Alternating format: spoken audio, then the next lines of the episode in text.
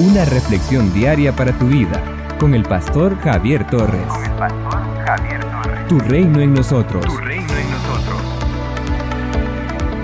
Procuren estar en paz con todos y llevar una vida santa, pues sin santidad nadie podrá ver al Señor. Hebreos capítulo 12, versículo 14.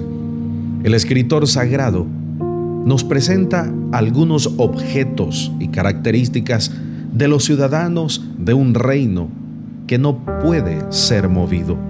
En primer lugar, el autor de la carta nos recuerda a todos sus lectores que la vida cristiana es como una carrera en la cual, a pesar del cansancio, a pesar de lo difícil que es el camino, hay que perseverar.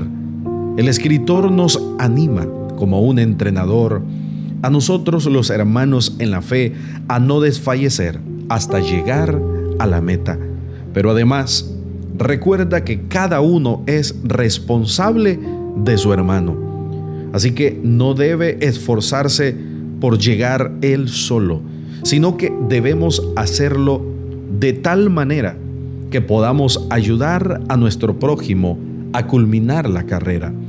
En segundo lugar, exhorta a los creyentes a estar en paz con todos.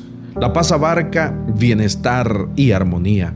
Es más que la ausencia de guerras. Entonces, la exhortación es a que procuremos el bienestar de los demás, que podamos hacer todo lo humanamente posible para una sana y edificante convivencia, de tal manera que todos podamos crecer espiritualmente, junto al que vive en paz, podamos estar llevando una vida santa. No es fanatismo ni mojigatería, sino una vida que se caracteriza por la recta e íntima relación con Dios. De tal manera que cada día el creyente se vaya formando a la imagen de Cristo. Esta relación con el Señor hace posible las buenas relaciones con los demás creyentes. Y en tercer lugar, la instrucción es a no ser descuidados con nuestra salvación. Si hemos sido salvos por la gracia del Padre, debemos ser diligentes en buscar nuestro crecimiento espiritual a través de un andar diario con el Señor, congregándonos, disciplinándonos, estudiando y consagrándonos al Rey soberano. Además, es importante recordar que necesitamos de los hermanos para ser edificados, para ser fortalecidos en la fe.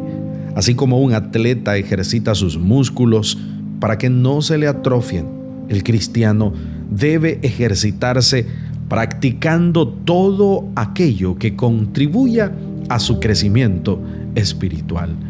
Finalmente, el escritor sagrado nos insta a ser agradecidos con nuestro Dios, quien por gracia nos salvó y nos hizo ciudadanos del reino, que no puede ser movido.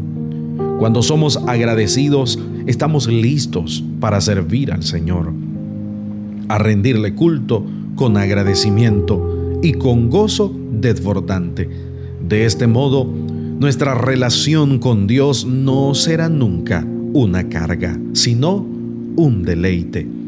El hecho de que el Señor nos haya perdonado todos nuestros pecados y nos haya recibido como sus hijos debe ser motivo de gratitud cada día. Demos gracias al Señor por habernos hecho ciudadanos de su reino, que es un reino eterno inconmovible. Ahora le pertenecemos al Señor, quien nos ha liberado de la esclavitud del pecado y de la condenación eterna.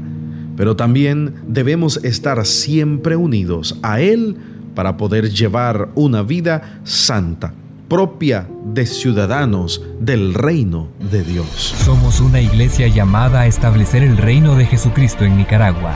Nuestra misión es predicar las buenas nuevas de salvación a toda persona, evangelizando, discipulando y enviando para que sirva en el reino de Jesucristo.